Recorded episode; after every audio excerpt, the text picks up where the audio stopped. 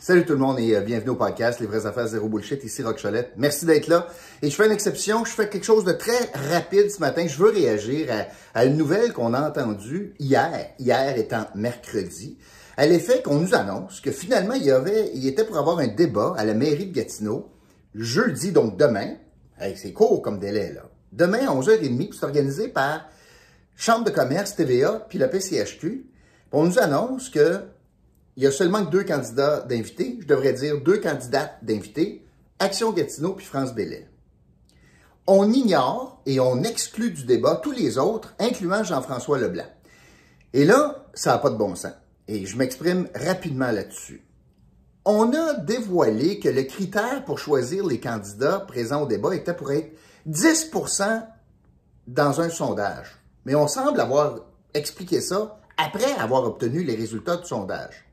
Ça, c'est un peu comme si tu n'as aucune idée de ta note de passage en faisant l'examen, le prof corrige, tu finis à 81, puis il décide que la note de passage, c'est 82. Fait te fait couler. Il aurait fallu dire ça avant. Deuxièmement, d'où vient cette idée de 10% Pourquoi 10? Pourquoi pas 8? Pourquoi pas 7? Ben parce que ça arrange le groupe, dont la Chambre de commerce, qui fixe à un point au-dessus de ce que Jean-François Leblanc a eu, soit dit en passant, avec une marge d'erreur de 4% Dans le sondage de Cogeco, puis du journal Le Droit. Puis on utilise donc, TVA utilise le sondage d'un autre média pour se faire une tête.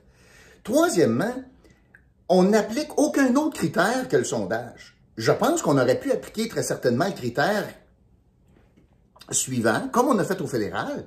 Vous participez au débat si vous avez tant de de vote ou, ben donc, vous avez déjà un élu. Jean-François Leblanc est élu. Il par, ce fait même, il y a une présomption de présence au débat. C'est un élu. Par sur quoi il est responsable du développement économique à Gatineau, puis c'est la Chambre de commerce qui organise le débat. Ça n'a ni queue ni tête, cette affaire-là. On n'est pas dans une vraie démocratie. Puis autant que je pense que la course est à deux, je l'ai dit, je le répète, et si on veut se débarrasser d'Action Gatineau, c'est France Bellil qui est la mieux placée pour battre Maude Marquis-Bissonnette. Même si je dis cela, ça ne veut pas dire qu'il faut faire l'économie d'un vrai débat, puis l'économie de la démocratie. C'est ce qu'on est en train de faire à la Chambre de commerce, puis à TVA, puis à la PCHQ. Alors, je trouve ça épouvantable. Euh, ça n'a pas grand bon sens. Et je comprends que ça prend des critères. Puis quelqu'un qui a moins de 1% du vote, peut-être qu'il n'a pas besoin d'être là. Peut-être. Euh, des gens qui sont là comme figure, ils font de la figuration, peut-être. Mais on est tôt dans la campagne, Jean-François Leblanc est un élu, il était responsable du dossier économique, puis surtout qu'on établit les règles de participation ou non au débat après avoir obtenu les résultats, ce qui est un non-sens. Alors, pour ces raisons-là, moi je pense que ça n'a pas de bon sens, et j'invite, j'invite les deux candidates, France Bellil puis Maude Marquis-Bissonnette, à se mettre ensemble, à préparer une lettre conjointe en demandant la présence de Jean-François Leblanc devraient se mettre ensemble puis écrire au consortium TVA, PCHQ, Chambre de commerce en disant on est mal à l'aise avec ce que vous avez fait, c'est arbitraire le 10% puis on invite, on devrait inviter Jean-François Leblanc. Je pense qu'ils ont un rôle de leadership. Et j'invite particulièrement France Bellil à le faire. Parce que c'est sûr qu'avec un autre candidat indépendant, elle se nuirait. Mais ça montrait la grandeur de la politicienne en devenir, qui n'a pas peur des débats puis qui est, la démocratie est bien au-delà de tout cela. Et ça montrait donc une initiative non partisane de sa part, en disant, j'ai pas peur, moi, qu'il y ait un, choc des idées.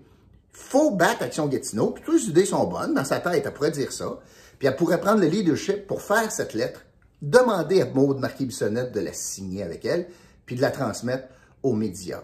J'ai rarement vu ça, moi, d'organiser un débat en 48 heures. Parce qu'on organisait quand j'étais à la radio, là, en masse des débats, puis c'est des semaines de préparation, des discussions avec les équipes, le format, etc., etc. On gardait pas le monde sur le qui-vive, on décidait qui on invitait, puis ça dépendait pas des sondages en cours de route. Moi, je trouve ça d'un amateurisme évident ou d'un parti pris évident. Et je comprends que c'est plus facile à gérer un débat à deux. Mais la démocratie fait pas que c'est un débat à deux présentement. Alors, J'étais outré de voir ça. Je trouve que Jean-François Leblanc a tout à fait raison d'être fâché. Il a fait un post pour exprimer sa, déception. Il encourage les gens à écrire à la Chambre de commerce. C'est tout vrai, puis c'est tout correct, ça. Mais le leadership devrait venir notamment des deux candidats qui sont invités. Puis moi, je pense que France Bellil devrait prendre le leadership là-dedans. Ça nous montrait quel genre de leader elle est. Qu'elle n'a pas peur des débats, puis elle serait capable de vivre avec des opinions divergentes autour de la table. Pas sûr que Maud Marquis-Bissonnette est capable de faire ça. Voilà. Merci euh, d'avoir été là. Je vous reviens euh, aujourd'hui, plus tard, euh, pour commenter le point de presse de Christian Dubé concernant les mesures de contingence à partir de samedi, quand on va mettre à la porte des, du personnel de la santé non vacciné. Puis je vous réserve une surprise dans mon opinion de cet après-midi. Voilà. Merci d'avoir été là. Je vous retrouve bientôt. Bye.